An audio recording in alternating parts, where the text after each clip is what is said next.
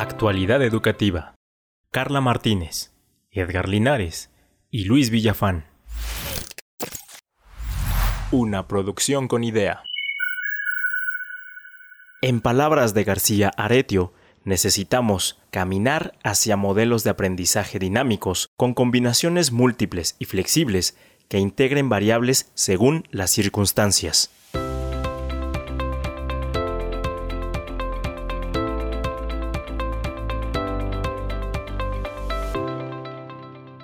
Modelo de integración de los aprendizajes. Hola, ¿qué tal? Soy Carla Martínez y me da muchísimo gusto tener la oportunidad de conducir este programa número 11. Voy a empezar como las redes sociales. Me siento muy emocionada y me siento sobre todo muy emocional. Y con esa emoción, pues voy a darle la bienvenida a quienes me acompañan siempre en este micrófono, aquí en lo presencial, a Edgar. Hola Edgar, ¿cómo estás? Hola, bien, bien, con calor, pero bien. y en la distancia, pues se conecta con nosotros el doctor Luis Villafán. Hola Luis. Hola doctora Carla, buenas tardes, días y noches. Pues ya les dije que estoy muy emocionada y eh, voy a ser muy emocional en este episodio, eh, solamente en el estricto sentido de que pues es el último episodio que me toca conducir de esta temporada y como lo anunciaba Edgar en el episodio anterior, pues ya sentimos que nos vamos y no nos queremos despedir. Y yo me quedo todavía con pues con muchas cosas que en la mente, en el corazón, para poder expresarles, sobre todo porque me hubiera gustado cerrar pues dándoles algunas propuestas que tengan que ver con este enfoque de la ciencia del bienestar. Sin embargo, con este hilo conductor con el que hemos venido trabajando, pues me di cuenta, y lo mencionábamos en episodios anteriores, pues la importancia de hablar de la educación a distancia y concretamente de la propuesta que hace en una conferencia que está en, que la pueden encontrar en la web, Lorenzo García Aretio. Y esta propuesta tiene que ver con lo que se espera que hagamos después de esta pandemia. La traigo a colación precisamente porque muchos de los puntos que él toca en esta conferencia, pues son puntos que hemos comentado nosotros. Y con eso voy a, voy a empezar. El primer punto, recordarán una anécdota del doctor Luis en un episodio respecto a una visita que hizo a una escuela y que un directivo le hablaba justamente del, aprendizaje híbrido, del modelo híbrido. Y él, en esta parte final de su conferencia, cuando habla del post-COVID, empieza justamente con eso, empieza a hacer esa clara diferencia entre toda esta terminología que se ha utilizado y que hoy pues ya se nos hace más común eh, utilizarla. Quisiera que Luis y Edgar me dijeran algunas otras formas de llamarle, antes de decir qué es el, el modelo híbrido, de qué otra forma podemos llamarle a este modelo. Mixto. Mixto. Luis, ¿algún otro? Yo incluso he pugnado, propuesto por llamarle ya, eh, ya no I de electronic, ya no learning, sino modelo de educación digital o modelo educativo digital. Ok, modelo eh, educativo modelo digital. educativo digital MED, como que me gusta más, como que responde con flexibilidad, con pertinencia, y sobre todo con vinculación y actualización.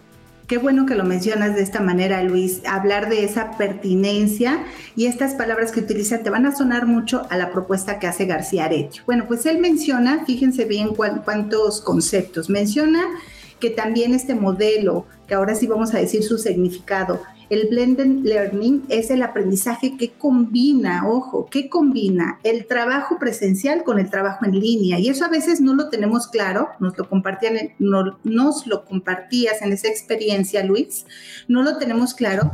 Y dice, también se le puede llamar o se le ha llamado, se le ha denominado aprendizaje dual, aprendizaje combinado, aprendizaje semipresencial, aprendizaje dinámico, flexible, ahí van las palabras que utilizó Edgar eh, y Luis, adaptable, personalizado. Y voy a subrayar esta porque aquí viene su propuesta, aprendizaje integrado. Vamos para allá. Lo que, su, lo que García Aretio propone y primero nos explica que para poder tener el significado claro, sobre todo todos los que nos dedicamos a la educación, de qué es este aprendizaje combinado, aprendizaje híbrido, lo coloquemos al centro, coloquemos esto al centro y a la derecha en tres espacios más coloquemos la educación a distancia y a la izquierda en tres espacios más coloquemos a la educación presencial. ¿Qué es lo que sucede si avanzamos o si nos quedamos en, este, en estos extremos? Pues que estaremos con un aprendizaje totalmente en lo presencial o en un aprendizaje totalmente en línea. Si vamos avanzando casillas hacia el centro, lo que va a suceder es que vamos a ir haciendo esas combinaciones de actividades entre más actividades presenciales y algunas que yo haga en línea, pues voy a ir acercándome, pero mi enfoque va a ir o se va a equilibrar más hacia lo presencial. Y, de esta manera, los que nos escuchan, espero estar siendo lo suficientemente explícita y los que nos ven, bueno, pues llegaremos a, esa, a ese centro que explica lo que es el aprendizaje híbrido. Hasta ahí vamos, vamos claros. ¿Dijiste integrado o híbrido? Híbrido, integrado, él lo, él lo menciona, menciona todos estos juntos, no vamos a entrar en especificidades hasta que escuchen su propuesta. Además es García Aretio, así que no podemos hacer mucho al respecto. ok, bueno, una vez teniendo claro esto, creo que las confusiones, y ahí es donde, donde vamos a hacer las aclaraciones, son las en las en las diferentes combinaciones que se va dando este tipo de aprendizajes. Y aquí es donde vamos a ir especificando qué tipo de actividades se dan y cómo podemos denominarlo.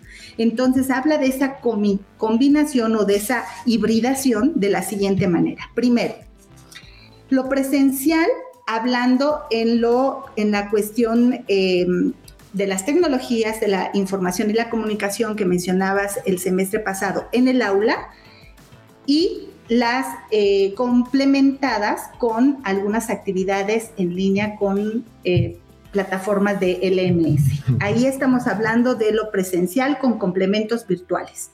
Esa sería la primera combinación. Y esa la conoces muy bien tú, ¿no, Edgar? Sí, pues hemos, de, hecho hemos ido experimentando una serie de combinaciones a diferentes niveles, ¿no? Entre casi todo presencial con un poquito de en línea, más en línea, más presencial. Y este recorrido que mencionabas desde el extremo presencial hasta el extremo en línea, pues es dinámico de acuerdo a las características del contexto, las necesidades, pues vas ajustando. Y esto, pues bueno, justamente nos, nos da este modelo, pues llamémoslo en general alterno, ¿no? A la presencialidad y a la, a la virtualidad o a la en línea. Pues vamos a la primera pausa. Estamos platicando de la propuesta post-COVID que hace Lorenzo García Aretio, es director del Departamento a nivel internacional de educación a distancia. Y vamos a regresar con Luis para darle también algunos datos de estas combinaciones, de estas variables, para que nos diga la experiencia que ha tenido y cómo ha integrado estas combinaciones en su práctica docente. Regresamos. Estás escuchando Podcast con Idea, un espacio de profesionalización digital de la docencia. No te olvides de compartir este episodio en tus redes sociales con el hashtag Podcast con Idea, para que con otros docentes como tú transformemos nuestra educación. Continuamos.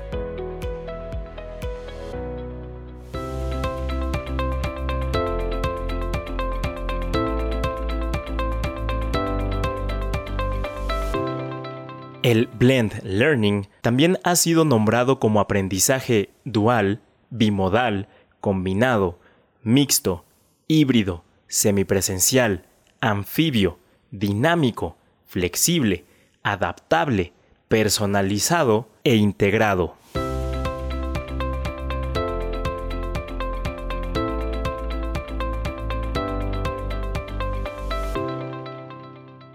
Modelo de integración de los aprendizajes. En la parte inicial lo que abordamos fue estas combinaciones que se dan cuando hablamos de un modelo híbrido de la combinación de aprendizaje en trabajo en línea y en trabajo presencial. Eh, ya Edgar nos compartió esa, esa esa combinación de utilizar las TIC en el aula y algunas plataformas virtuales Y ahora vamos con otro tipo de combinación que también hace referencia a García Aretio, que es la virtualidad en lo síncrono y en lo asíncrono. ¿No? Esto también es otro tipo de combinación que actualmente eh, pues todavía no podemos decir que lo hemos vivido, pero que post-COVID tenemos que considerarlo para eh, empezar a trabajar y a echar eh, andar cualquier tipo de proceso educativo desde lo presencial. ¿Qué nos puedes decir, Luis, de la sincronía y la asincronía? Bien, pues que... En la virtualidad, Luis, en la virtualidad. Sí. Desde antes del COVID, en mi experiencia personal, ya sentía yo la necesidad de migrar de la sincronía a la asincronía. Ahora, con esta situación que hemos vivido, pues son, y quizá por mi interés, son muchos los artículos que leo donde cada vez se expone más los daños o Em, impactos negativos. O desventajas. Que resultan desventajas, daños incluso, hay quienes lo, intitulan, de llevar, de querer llevar la sincronía a la virtualidad. Me estoy refiriendo específicamente a Team, Team Meet y todos estos programas, que la lógica fue, si teníamos en primaria clases de 9 a 2 y estaban los niños en el salón de clase, ah, pues ahora que estén conectados en su casa por Team, por estas, estos sistemas de videoconferencia, de 9 a 2 de la tarde. Graso error, ya sabemos desde antes que no es, no es lo que se hacía en presencial, ah, pues nada más montarlo a la red. Eso fue lo que se hizo y errores todavía van a salir muchos. Entonces, retomo, en mi experiencia como docente, pues he tratado de llevar eh, esa migración. Incluso, incluso en estos momentos en que estoy hablando, sigo teniendo clases de posgrado que me ponen explícitamente en la invitación de 9 a 12, a 12 horas, pero pues yo voy haciendo estas pausas.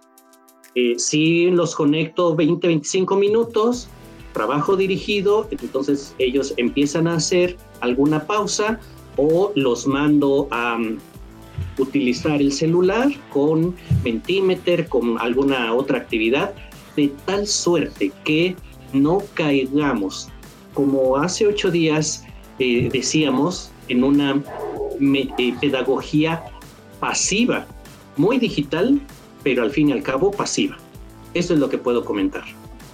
Gracias, Luis. Efectivamente, y aquí tú decías al inicio, le estás dando mayor peso a la cuestión virtual y de poner los recursos de manera síncrona que y poder entonces fomentar esta cuestión autogestiva que tanto hemos buscado y que tan descuidada hemos tenido, pues a pesar de ya los meses que llevamos en confinamiento. Bueno, sí. Incluso, no sé qué les parezca, pero Incluso en lo presencial, la sincronía o la sincronicidad, pues creo que es parte de lo que nos tiene en el estado actual deficiente de la, de la educación, porque sincronicidad implica homogeneizar un proceso eh, y en el salón de clase donde hay 20, 30, 40, 50 estudiantes, personas con diferentes personalidades, con diferentes contextos, con diferentes cúmulos de conocimientos previos.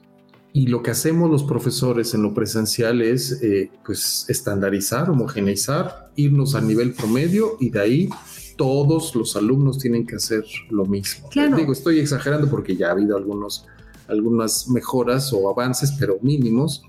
Aquí creo que la, la asincronía debería ser la, la clave, la marca distintiva de los procesos educativos y dejar que cada estudiante pueda tomar el ritmo que, que, necesite y enfocarse a los contenidos temáticos disciplinares que también más le gusten, más le atraigan, más le convengan para su propio proceso. Hablábamos de empoderamiento en el, en el capítulo anterior, en el episodio anterior, y me parece que eh, la palabra clave para lograr esto es asincronía. Sí, y ni qué decir de los procesos que están implícitos en lo individual, estos procesos de orden superior como la atención. O sea, si el maestro va y justamente cuando explica tiene una cuestión personal, emocional, el alumno se lo perdió. En cambio, cuando está ahí montado en la nube y al propio ritmo, en el momento adecuado, bajo las condiciones adecuadas, pues sería mucho más efectivo el aprendizaje. Y bueno, pues ya estamos llegando casi al final del segmento y son muy valiosas las participaciones de mis colegas y solamente voy a enunciar otros cuatro tipos de combinaciones que él hace pensando en esta hibridación que García Aretio, porque todavía no llegamos a su propuesta, que esa la dejaré para el fragmento número 3. Ah, entonces, me callo. entonces viene, sí, todavía no llegamos a la propuesta viene esa justamente esa hibridación de lo síncrono y lo asíncrono, pero en la cuestión rotatoria o no, pensando en quiénes se conectan, cuándo se deben de conectar, cuándo deben de participar ciertos alumnos, también habla ahí de un proceso colaborativo, etcétera. Y luego viene algo que le denomina concurrencia sincrónica, es decir, hay una simultaneidad entre el aula y el hogar. Vamos a pensar en esto. Lo que ya hemos, nos han compartido algunos, algunos directivos y, expertos en educación que piensan hacer en, en, sus universidades. Doy mi clase, tengo una cámara y síncronamente, en el momento que estoy dando la, la clase en el aula con algunos alumnos, en los hogares se están conectando los otros. Esa es una combinación. O también las aulas espejo que van a concurrir al espacio educativo de manera física y se está dando la clase con 5 o 10 alumnos, pónganle el número que ustedes gusten, y en otro espacio se conecta la cámara donde se está dando la clase, pero, pero concurren, concurren físicamente. Esa sería otra combinación de este modelo de hibridación. Llega también y menciona el aula invertida, que ya conocemos muy bien todo esto del aula invertida por grupos rotatorios y menciona por último la opcionalidad. ¿Qué quiere decir? Que hagamos las combinaciones o que tenemos de todo esto que he mencionado y los ejemplos que ustedes han puesto, pues la opción de decidir de acuerdo a nuestro contexto, de acuerdo a las necesidades, lo que tenemos que hacer.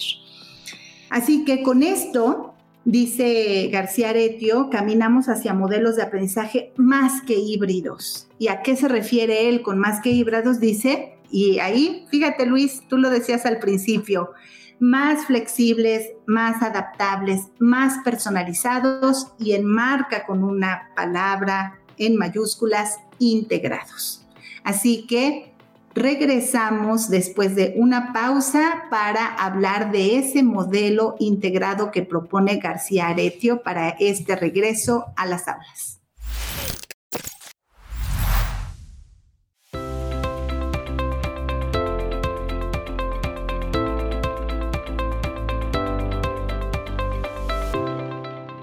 Los aprendizajes integrados deben complementar y armonizar aprendizajes, compensar e hibridar comunicaciones, asociar tecnologías y recursos, mezclar fuentes y combinar métodos, y compartir, combinar y ajustar los tiempos.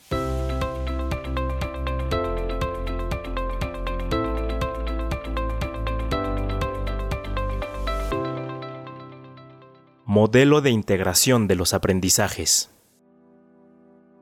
Bien, pues, pues estamos platicando de la propuesta de García Aretio para el regreso a las aulas post-confinamiento, post-COVID. En el segmento anterior, pues mencionaba que García Aretio decía con esta explicación de las diversas combinaciones que se pueden hacer con lo que tenemos por conocido como modelo híbrido, Dice, el apuesto por el dinamismo, por esas combinaciones múltiples y flexibles y sobre todo por la integración de variables según las circunstancias. Eso me parece pues muy relevante de su propuesta. Y en esta conferencia pues termina con un, con un gráfico muy amplio de nueve, de nueve condiciones de ese aprendizaje, de lo que él llama modelo de integración de los aprendizajes por favor, apréndanselo porque muy seguramente después de este confinamiento, cuando todos los académicos estén volcados en revisar ahora cómo le llamamos a lo que vamos a hacer regresando a clases, pues seguramente saldrá a la luz y citaremos a García Aretio con esta propuesta de modelo de integración de los aprendizajes. Antes de decirle estos nueve elementos que él eh, menciona de su propuesta, pues me gustaría escuchar a Luis y a Edgar a qué le suena, ya dije lo principal de su idea, pero a qué le suena este modelo de integración de los aprendizajes. Luis. Bueno, pues eh, a mí me hace total coherencia con cuanto expuse en el segmento primero, el anterior, y que subrayo, en función de las características. Y pues bueno, esto cuando hablamos también de integrar toda tecnología, eh, se hace una acotación de que disponga el docente y también el estudiante. Entonces, hay una variable. Otra variable, y, y aprovecho para hacer una aclaración, es el nivel educativo. Cuanto expuse, al menos en mi planteamiento, cuanto expuse estuvo enmarcado en la educación superior, específicamente en el, en el posgrado, donde hablar de asincronía, de eh, aprendizaje invertido, de incluso autoaprendizaje, eutagogía, un modelo autónomo, pues es totalmente eh, factible conveniente incluso para el, para el estudiante.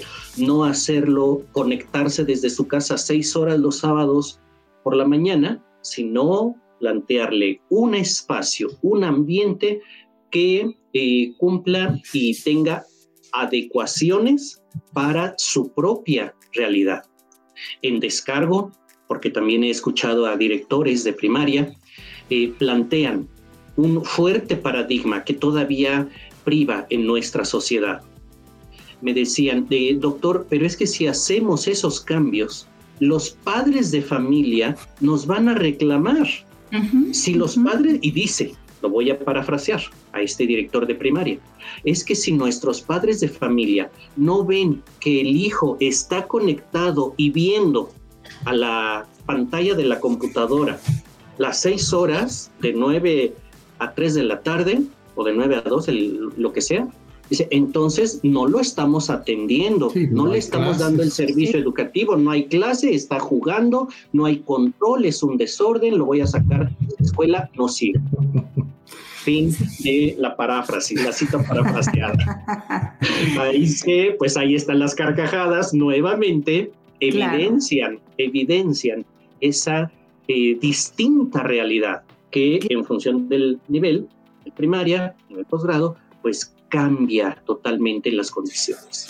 Bueno, pues hoy precisamente, gracias Luis por, tu aportación, quiero que todos los que se, nos están escuchando y se dedican a la educación se pongan estos lentes con una nueva percepción del aprendizaje integrado. No podemos seguir utilizando el mismo lente para ver la educación porque definitivamente ya cambió, eso lo estamos viviendo y me parece que estamos haciendo esfuerzos infructuosos de seguir midiéndolo, seguir trabajando con lo mismo que, habíamos, que lo habíamos hecho y eso no nos va a llevar a ningún lado. Ahora no quiero imaginar lo que va a pasar, lo hemos mencionado ya en otros episodios, pues cuando regresemos.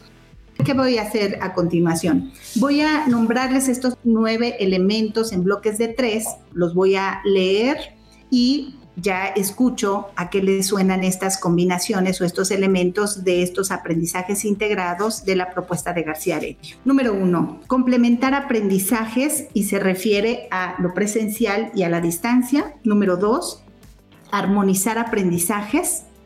Lo decías, Luis autónomos y colaborativos. Y número tres, compensar comunicaciones horizontales y verticales, que es algo que abordabas, Edgar, en el episodio anterior. ¿Qué nos puedes decir de estos tres elementos? Algo que te haya llamado la atención, Edgar. Ah, pues me parece que empieza por lo, por lo obvio justamente este modelo pues tiene que complementar y combinar ambos mundos de la educación presencial y la educación en línea o virtual. Eso es algo que debe ser, ¿no? Complementar, combinar, rescatar lo mejor de cada uno de estos mundos y llevarlo en beneficio de los aprendizajes. Así básicamente. Ok, gracias Edgar. Vamos a continuar con el siguiente bloque. Número cuatro, hibridar comunicaciones síncronas y asíncronas, que ya lo hemos comentado. Cinco, asociar tecnologías y recursos. analógicos convencionales y digitales, servicios, redes, aplicaciones, todo lo que hemos mencionado en capítulos anteriores. De estos tres elementos de este segundo bloque, Luis, ¿cuál te llama la atención y por qué? Pues eh, no me podría yo decantar por uno, sino por el conjunto y eh, sintetizaría yo con una palabra, enriquecer. Ambientes enriquecidos, donde con recursos, con ambientes, con comunicación híbrida, síncrona, eh, etcétera. ¿Qué es lo que estamos haciendo? Enriquecer. Y con esa riqueza de ambientes, recursos, tecnologías, contenidos, pues entonces responder con eh, cabalidad a, las, a los retos que tiene la institución educativa y a las necesidades y realidades que tiene el estudiante. Gracias, Luis. Efectivamente. Y el tercer bloque de estos nueve elementos está conformado por mezclar fuentes, que tiene que ver con fragmentos de aprendizaje y diversos objetos de aprendizaje, compartir y combinar, que tiene que ver con programas, espacios, eh, docentes, estudiantes, etcétera, y ajustar los tiempos, tanto en el aula como fuera del aula. Creo que toda esta propuesta completa en su conjunto, estos nueve elementos, pues nos dan para una temporada completa, ¿no? Yo veo la cara de Edgar y, en la distancia la de Luis y nos dan para, para comentar mucho, pero también rescato esto que acabas de mencionar, eh, Luis, y lo hace García Leto también en su, en su conferencia. Eh, apela a esa combinación de acuerdo a las necesidades, a ese enriquecimiento y aprovechar todas las variables que tenemos a nuestro alcance. Y como estos tres episodios que, que finales de nuestra temporada tienen que ver más con esa propuesta, pues yo voy a tomar uno de estos elementos que él ha mencionado, que es el de combinar métodos en este tercer fragmento, y me gustaría hacer esa propuesta, que esa combinación de métodos también integren lo que hemos platicado en los episodios que me ha tocado conducir. Buenas prácticas o elementos que coadyuven en la que estén fundamentados en la ciencia del bienestar y que coadyuven a todo ese equilibrio emocional que necesitamos, pues para poder ejercer nuestro rol de docentes de manera adecuada y también para que los estudiantes ejerzan ese rol autónomo y ese rol autogestivo. Si no eh, nos damos ese espacio de trabajar para nosotros, pues difícilmente vamos a lograr que se aprovechen todas estas variables y vamos a poder alcanzar esos aprendizajes verdaderamente de alta calidad, que es a lo que apela también en su conferencia García. Bueno, pues esto ha sido el episodio número 11 y me gustaría que antes de despedirme, pues Luis nos, nos diera un mensaje final y después Edgar también nos compartiera algo más. Adelante, Luis. Sí, pues subrayar la importancia y la necesidad imperiosa de integrar este eh, ámbito, esta arista emocional de la educación, tanto en el agente del docente como en el agente estudiante. Importantísimo que lo integremos eh, ya en estos momentos que todavía estamos en confinamiento y que por los años venideros va a ser fundamental el que como docentes estemos preparados en primera instancia para voltear a ver, a vernos a nosotros mismos y así ser capaces de poder llevar de mejor manera a nuestros estudiantes. Gracias, Luis. Un mensaje final, Edgar, de todo esto que hablamos en este episodio. Me parece que esta propuesta que acabas de compartir del doctor García Aretio rescata muchos de los conceptos, de las ideas, de las acciones que ya se mencionaron con mucha insistencia en muchas partes, en muchos foros, en muchas propuestas, pero que nuevamente llegamos al momento crítico de pasar de la, de la propuesta teórica a la puesta en marcha, en práctica. Del cómo. Y sí, porque la figura clave para implementar esta propuesta pues son los docentes y por supuesto las instituciones, pero en particular, en general, pero en particular los docentes son el, agente detonador de este, de este proceso de concreción curricular. Y eso me preocupa. Recién venimos de, una, de un esfuerzo de integrar las tecnologías cuando nuestros niveles, tanto personal como infraestructura general, están muy ajenos, muy lejanos al punto ideal. Y venimos en este, en este esfuerzo y entonces ahora tenemos que empezar a pensar en la etapa posterior al confinamiento. Entonces no acabamos una, ya tenemos que pensar en otra, ¿no? Y si esto ha representado un esfuerzo mayúsculo, pues bueno, esto implica un esfuerzo todavía mucho mayor y eso este, me preocupa.